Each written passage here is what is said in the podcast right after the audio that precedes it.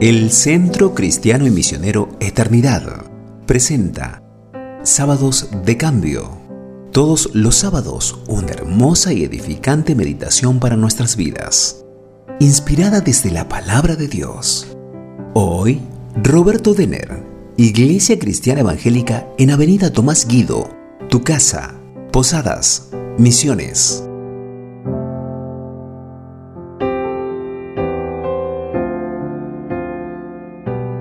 Llamó mi atención es la palabra visión.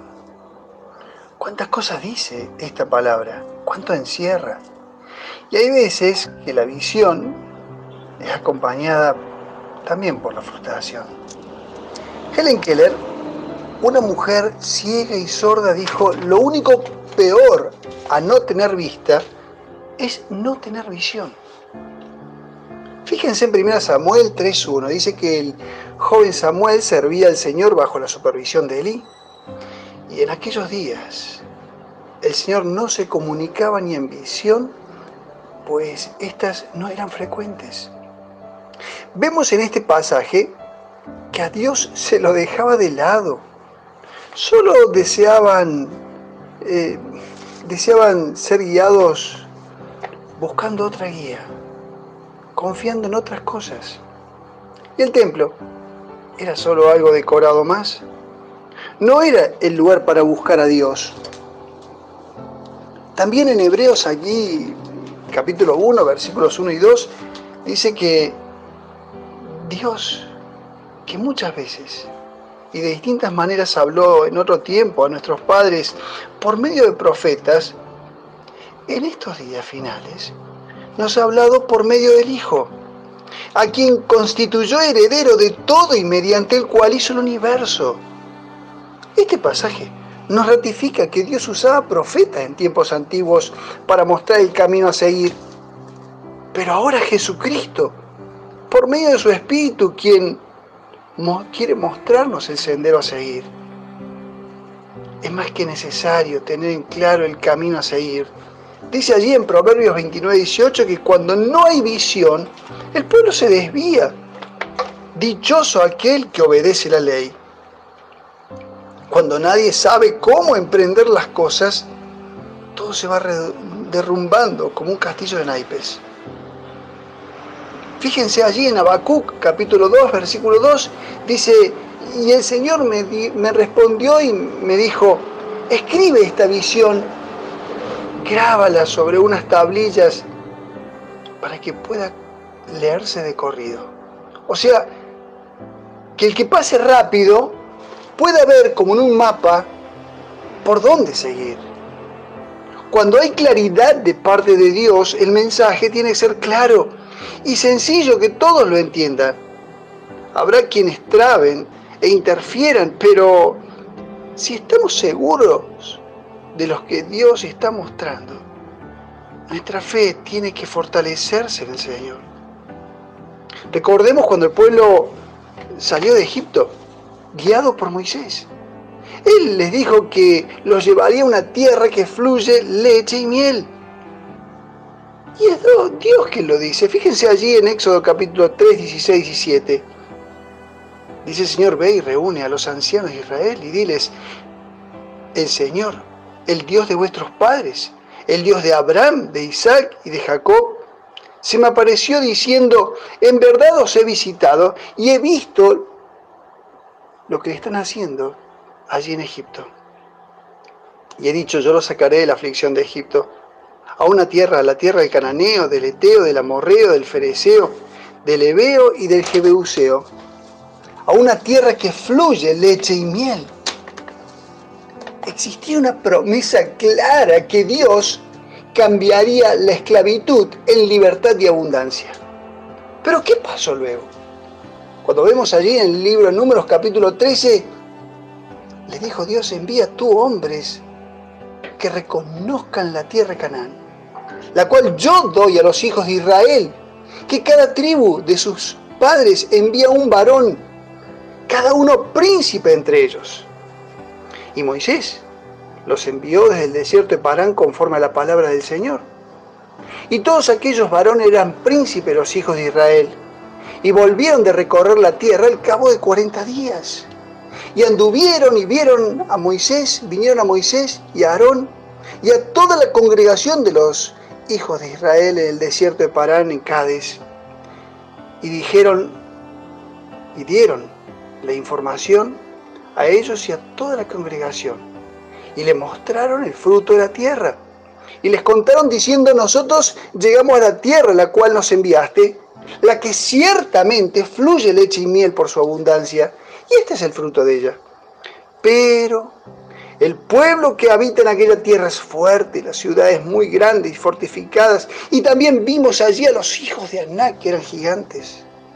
Amalek habita en el Legueb, el Eteo, el Jebuseo, el Amorreo habitan en el monte, y el cananeo, habita junto al mar, a la ribera del Jordán. Entonces Caleb, gran hombre de Dios, hizo callar al pueblo delante de, delante de Moisés y dijo, subamos luego y tomemos posesión de ellas, porque más podremos nosotros que ellos. Mas los varones que subieron con él dijeron, no podremos subir contra aquel pueblo que es más fuerte que nosotros. Y fijemos, fijémonos en algunas cosas importantes. Primero, ellos reconocen el cumplimiento de la promesa de Dios que les iba a dar una, una tierra maravillosa. Pero ven a los hombres y se olvidan de quién hizo la promesa, que era Dios. Pero Caleb era un hombre de Dios junto con Josué. Hicieron callar y recordó, podremos vencerlos. Pero aquellos que desanimaban al pueblo lograron que se dejara mirar a Dios y a sus promesas. Y las consecuencias fueron que todos esos murieron en el desierto, excepto Caleb y Josué que confiaron en Dios. Por eso termino con este pensamiento. No permitamos que los negativos frenen los caminos de bendición que Dios ha trazado para los que le buscan y dependen de Él.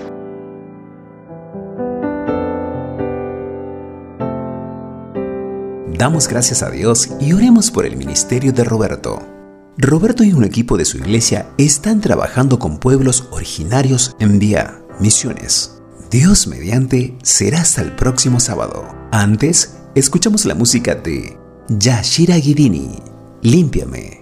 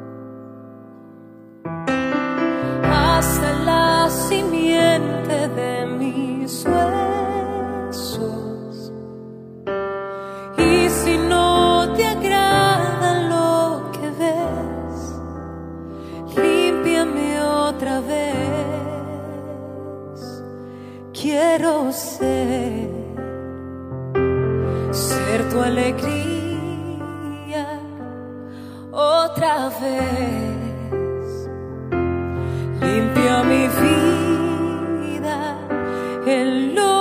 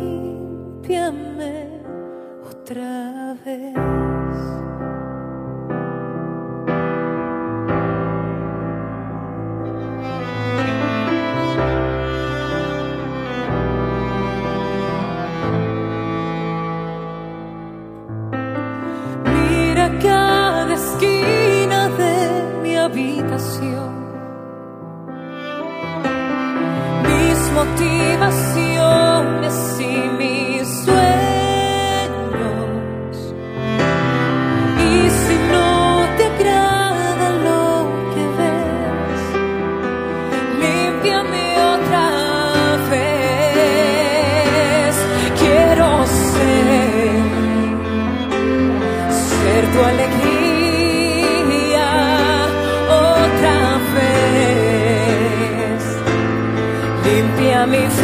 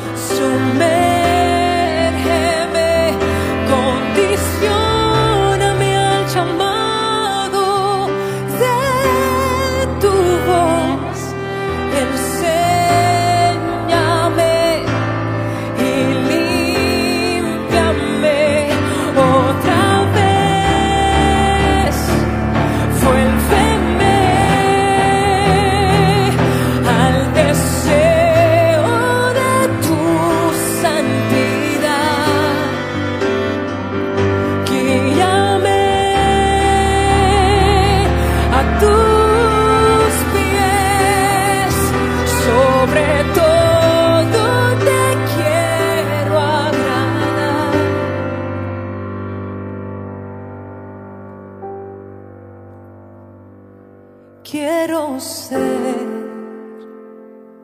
ser tu alegría otra vez. Limpia mi vida, quiero ser.